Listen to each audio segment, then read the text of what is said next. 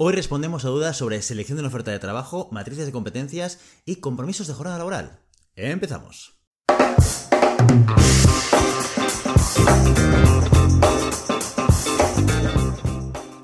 Bienvenidos y bienvenidas a Siempre Puedes Practicar Surf, el podcast de recursos humanos de Global Human Consultants. Hoy toca episodio de preguntas y respuestas, así que vamos allá. Empezamos con el mensaje que nos envía Carlos, que dice lo siguiente, dice... Hola GHC, me llamo Carlos y estoy teniendo un debate interno. Actualmente estoy trabajando, pero estoy abierto a nuevas posibilidades. Recientemente he recibido la oferta de un puesto que me llama mucho la atención y es lo que siempre había querido. El problema es que ese puesto es nuevo, es decir, lo acaban de crear. Este hecho hace que dude de su estabilidad, especialmente ahora con la crisis y todo eso. Y además tengo la duda, ¿doy el salto y acepto la oferta o me quedo donde estoy, que aunque no es el trabajo de mis sueños, al menos sé que sí es una posición estable. Muchas gracias. Pues eh, bien, Carlos, estás en una disyuntiva muy importante en la cual, por un lado, tienes estabilidad, por otro lado, tienes felicidad. Bueno, no sé si llamarlo felicidad, pero por lo menos la promesa de estar en un puesto de trabajo que encaje más con tus expectativas y con lo que tú quieres hacer. Y es un debate que tenemos muchas veces en muchos momentos de nuestra vida. Porque al final lo que estamos pensando es, ¿hasta qué punto estoy dispuesto a arriesgarme para conseguir algo mejor? Y ese es un debate interno que todos tenemos y que al final depende muy personalmente de cada uno de nosotros. ¿Vale? Pero me gustaría hacer dos reflexiones antes de avanzar y te daré mi punto de vista personal y qué es lo que yo haría en tu caso, que a lo mejor no te sirve para nada, pero bueno, por lo menos pues tienes un punto de vista. Dos reflexiones importantes. La primera es el concepto de estabilidad, ¿vale? Tú acabas de identificar que un puesto de trabajo, que es el que tienes ahora, es estable y el otro es no, es que sea inestable, pero que puede ser menos estable o que tiene más riesgo, ¿vale? El primer punto es que la estabilidad a día de hoy, en el momento en el que nos encontramos, es muy relativa en cualquier lado. El mundo cambia muy rápido, los mercados, los entornos, las crisis, las pandemias, todo lo que está pasando a nuestro alrededor hace que la estabilidad sea cada vez un elemento que nos acompañe menos en la vida. ¿Vale? Aunque tú pienses que el puesto de trabajo que tú tienes ahora, en el cual estás bien, estás contento, lo conoces, oye, pues hacer un buen desempeño, haces resultados, tu jefe está contento contigo, perfecto. Hasta ahí todo fantástico. Pero ¿qué pasa si el día de mañana el negocio deja de funcionar porque la empresa deja de vender o porque lo compra otra empresa o porque se fusiona, hay una reestructuración y acabas fuera de la empresa? Esto puede suceder. Y cada vez es más difícil encontrar puestos para toda la vida. Quiero una estabilidad hasta que me jubile. Esto me acuerdo yo que cuando empecé a trabajar en Gaina Blanca en su momento, la gente me decía, bienvenido a la empresa donde te vas a jubilar. Luego todo cambió mucho, bastante. Pero bueno, era, un mensaje que era bastante común y supongo en Gaina Blanca y en muchísimas empresas familiares de, de la época, ¿vale? Esto ya no pasa. Por otro lado tienes la estabilidad que tú, bueno, partes de la base que tiene o que no tiene el puesto de trabajo que te están ofreciendo. Y lo vinculas a un hecho, y es, es un puesto de nueva creación, y eso hace que pueda ser menos estable. Aquí, esta segunda reflexión que te quiero hacer es, ojo porque que un puesto de trabajo sea nueva creación no quiere decir que sea menos estable que uno que lleva muchísimo tiempo. No solamente por lo que te he explicado antes y por la reflexión general de cómo funciona el mundo, que esto, bueno, ya lo sabemos todos, pero también por el hecho de que depende de dónde se haya creado esa nueva posición, el nivel de estabilidad o no, o el riesgo de estabilidad, puede ser menor o mayor. Por ejemplo, si hablamos de una empresa de pinturas, ¿vale? Y quiere que fichar a un nuevo comercial dentro del área de ventas de pinturas, ¿vale? Un negocio que ya está estabilizado, un negocio que está funcionando, que está aprobado, donde la empresa pues, ha tenido sus éxitos y sus resultados y demás. Si el puesto de trabajo está en esa, bueno, pues en esa zona o en esta unidad que ya lleva mucho tiempo, el riesgo de inestabilidad es probablemente mucho más bajo. Que sí, estamos hablando de, pues imagínate esta empresa de pintura que dice, bueno, ahora me voy a dedicar a vender derivados de, la pintura, ¿vale? Y en otro mercado, y con otro tipo de cliente, donde no tengo experiencia, que no, que no conozco a nadie. Pues, y voy a fichar a un comercial para que me abra mercado. Claro, esas circunstancias, esa definición de ese puesto de trabajo, sí que podría ser, pues, un poco menos estable o con mayor riesgo que el, anterior, el comercial que vende pintura en una empresa que lleva toda la vida vendiendo pintura. ¿Por qué? Porque ¿qué pasa si ese comercial no vende? ¿Qué pasa si el negocio no funciona? ¿Qué pasa si el cliente no responde correctamente y no quiere el producto que se está vendiendo? Todas estas incógnitas que en el otro negocio ya hemos ido resolviendo, aquí son preguntas que tenemos que ir respondiendo. Y si no funciona esto, que no tiene que ver con tu trabajo, ¿vale? Porque a lo mejor es un grandísimo vendedor, pero si te dan el producto equivocado, en el mercado equivocado, con el cliente equivocado, en el momento equivocado, pues ya puedes ser el mejor comercial del mundo que probablemente no tirarás hacia adelante un negocio. ¿De acuerdo? Con lo cual también hay que tener en cuenta este punto de estabilidad. Dicho todo esto, al final estamos balanceando riesgo-oportunidad, riesgo-oportunidad. Y ahora te doy mi punto de vista personal. Yo si fuese tú, Carlos, bueno, me arriesgaba seguro, seguro. ¿Por qué? Primero porque no creo que hayan trabajos hiperestables, ¿vale? Y segundo porque 8 horas al día, 5 días por semana, es suficiente razón como para plantearme el cambio de puesto de trabajo y a riesgo de que esto dure lo que pueda durar.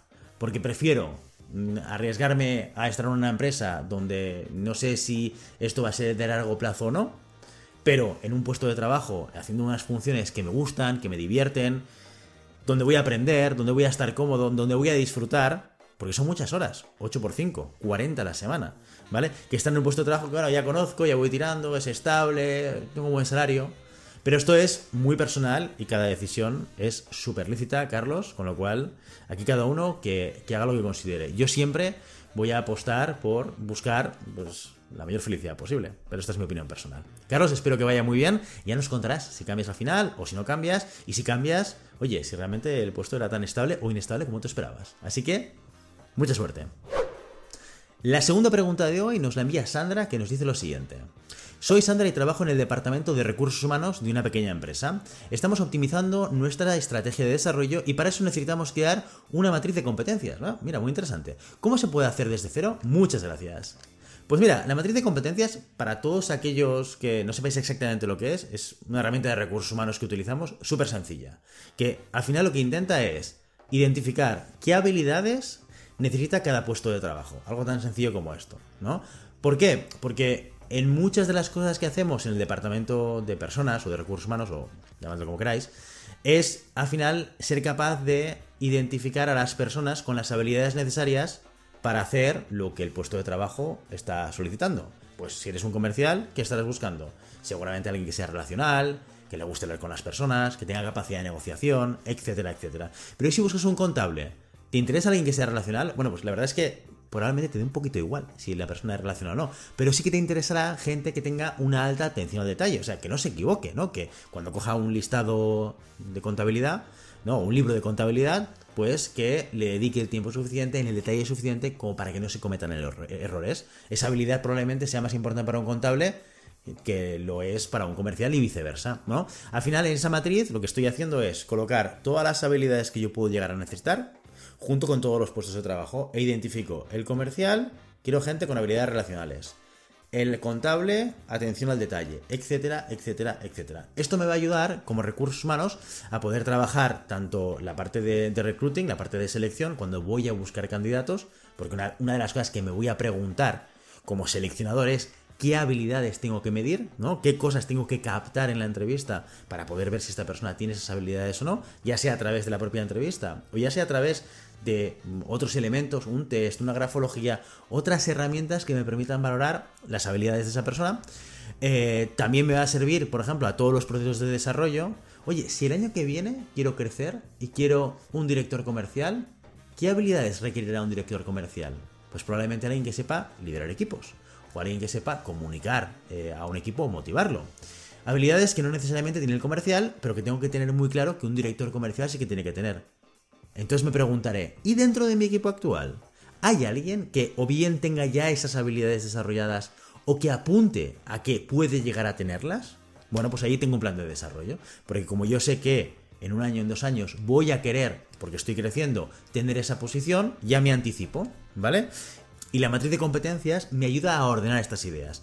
Ahora, también te digo, Sandra, que en esto de la matriz de competencias nos podemos complicar todo lo que nos dé la gana, ¿no? Desde el modelo más completo, eh, que sería pues, un diccionario de competencias, con todas las habilidades que no necesito, con su definición, con la definición de los diferentes niveles, porque no es lo mismo hablar de capacidad de relación con personas eh, que decir la capacidad de relación tiene que ser nivel 1, que pueda negociar, pero en el nivel 2 tiene que ser negociar y motivar a las personas. O sea, hay empresas, sobre todo las grandes compañías, donde tienen diccionarios muy completos con muchísima información.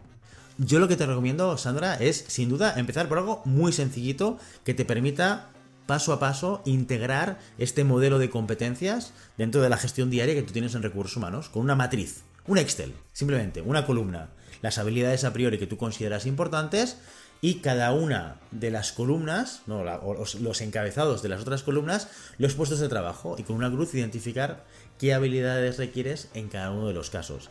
Siempre teniendo en cuenta que menos es más, ¿vale? Porque aquí también podemos incorporar 200, ahora exagero, ¿no? Pero bueno, 10, 15 habilidades que son importantes porque al final hay muchas que son importantes. Tienes que priorizar. De hecho, en una entrevista y en un proceso de selección es imposible hablar 15 competencias. Nos vamos a centrar siempre en las 2, 3, máximo 4 habilidades que son claves para ese puesto de trabajo, las que son innegociables, ¿no? Y por ahí yo empezaría. Ah, ¿De qué manera? Pues primero a través del análisis de los puestos de trabajo. Tienes que saber qué es lo que hace cada puesto de trabajo dentro de tu organización. O bien a través de las descripciones de puestos de trabajo, ¿vale? Que te van a dar mucha información sobre lo que hace el puesto y por tanto puedes deducir qué habilidades necesitas. Eh, o bien, si no tienes las descripciones, a través de reuniones y entrevistas con los diferentes jefes de equipo y con personas que ocupan ese puesto de trabajo que consideráis que son como un poco referentes para ese puesto de trabajo. Esas conversaciones te van a dar muchísima información para construir tu matriz de competencias y empezar a trabajar. Yo empezaría por aquí y poco a poco ir incorporando, y aquí ya puedes empezar a pensar en un desempeño, ya puedes empezar a incorporarlo en elementos de selección, ya lo puedes incorporar en elementos de formación y desarrollo, etcétera, etcétera. Con lo cual, bueno, es un primer paso de manera muy sencilla y, eh, y muy rápida también, ¿de acuerdo? Así que Sandra, mucha suerte y espero que te funcione muy bien. Y finalmente acabamos con un mensaje de Ferran que dice lo siguiente, dice, hace poco acepté un trabajo en una tienda en el que dije que tenía disponibilidad total. Finalmente me ofrecieron media jornada y yo lo acepté. Mi antigua empresa se ha vuelto a poner en contacto conmigo y me ha ofrecido un contrato de media jornada. Ahora me sabe mal decir a mi nueva empresa que no tendré disponibilidad total solo por las mañanas. Estoy hecho un lío. ¿Algún consejo? Muchas gracias. Pues bien, Ferran, la verdad es que, tal y como lo explicas, lo primero es, desde mi punto de vista y bajo mi opinión, principio de transparencia. Yo creo que no estás haciendo nada que vaya en contra de ningún acuerdo verbal o no verbal que hayas tenido con la empresa que te ha contratado ahora. Tú de entrada dijiste, tengo disponibilidad total, y la empresa te dijo, Perfecto, Ferran. Muchas gracias por tener disponibilidad total, pero yo te ofrezco un trabajo de media jornada y tú dijiste, ¿media jornada? Fantástico. Me meto aquí. Perfecto, firmaste y empezaste. Con lo cual el acuerdo que tienes con la empresa actual es de media jornada. Claro, ellos ya sabían que tenías disponibilidad total, pero no hicieron ningún contrato ni te pidieron que trabajases jornada completa, ¿verdad? Perfecto. Por lo tanto, si te viene la empresa anterior a ofrecerte una jornada partida que complementa con la que tú tienes ahora, Primero, como te decía al principio, principio de transparencia. Ves a la empresa actual y lo comentas, ¿vale? No tanto por el tema de la disponibilidad o no, sino por si esto a ellos les supone algún tipo de problema. No sé si las dos empresas son competidoras o no, si están en el mismo sector, si, bueno, no lo sé, si están relacionadas, son proveedor-cliente, ve tú a saber, ¿no? Y siempre esto es mejor hacerlo con transparencia porque al final todo se acaba sabiendo, o gran parte de lo que se hace se acaba sabiendo. Y si no quieres encontrarte en esta situación de, ostras, es que yo no sabía que habías aceptado este puesto, etcétera, etcétera, pues lo mejor es anticiparte. Vas a tu jefe y le dices, oye, mi antigua empresa me ha ofrecido cuatro horas, yo es lo que necesito, porque vosotros me habéis ofrecido jornada partida y me parece perfecto, pero con esto complemento, ¿vale? A lo mejor en ese momento tu jefe te dice, oye, pues escucha, antes de que vayas a trabajar a esa empresa, ya te hago yo la jornada completa, porque me interesa que no estés en esta empresa o me interesa que tú estés a jornada completa aquí, etcétera, etcétera, ¿vale? Pero siempre desde la transparencia, desde la comunicación y desde, oye, que tú también tienes que velar por tus propios intereses. ¿Vale? Si tu interés es trabajar jornada completa y tu empresa actual no te lo ofrece, pues ¿qué le vamos a hacer? ¿Vale? Eso siempre teniendo en cuenta que lo que tú comentas al principio es que es previo al acuerdo que tú tienes. O sea, no es tan relevante que tú dijeses al principio, desde mi punto de vista, que tenías disponibilidad total y que luego ya no la tienes, a el hecho de decir tengo disponibilidad total y te dicen, no, pues te pago cuatro horas, pero quiero que las otras cuatro horas también tengas disponibilidad para hacer una serie de horas extras, ¿vale? Igualmente, en un caso o en otro, como las circunstancias nos cambian a todos y la vida pues nos va generando nuevas situaciones, no tengas problema, no tengas problema. Tienes que ir a tu jefe, explicarle toda la historia con transparencia, ¿vale? Decirle qué es lo que a ti te gustaría hacer y ver cómo todo esto puede encajar, o bien con una empresa o bien con la otra. Así que, oye, Fran, no te preocupes, si lo haces desde la, transparencia, seguro que va a ir bien. Por otro lado, si tu jefe se enfada, o te responde de malas maneras, o no lo entiende, pues también es una manera de reflexionar si esta empresa en la que estás ahora es en la que quieres estar, o a lo mejor es mejor cambiar. Así que siempre te vas a llevar algo de todo este proceso, ¿vale? Así que, Fran, espero que, te vaya muy bien y, oye, ya nos contarás, a ver qué tal, qué tal ha ido todo esto. Muy bien, con este último mensaje nos despedimos hoy. Hasta el próximo episodio. Adiós.